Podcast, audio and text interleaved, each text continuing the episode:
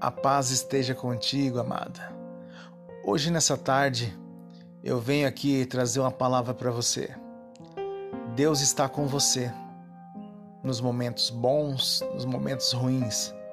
E Deus está preparando algo para você. Confie em Deus. E nessa tarde maravilhosa, Deus mandou te dizer para você ter fé. Porque Deus está preparando algo imenso na sua vida. Um projeto de Deus. Confia. Nada vai te abalar, porque Deus está com você. Tenha uma boa tarde.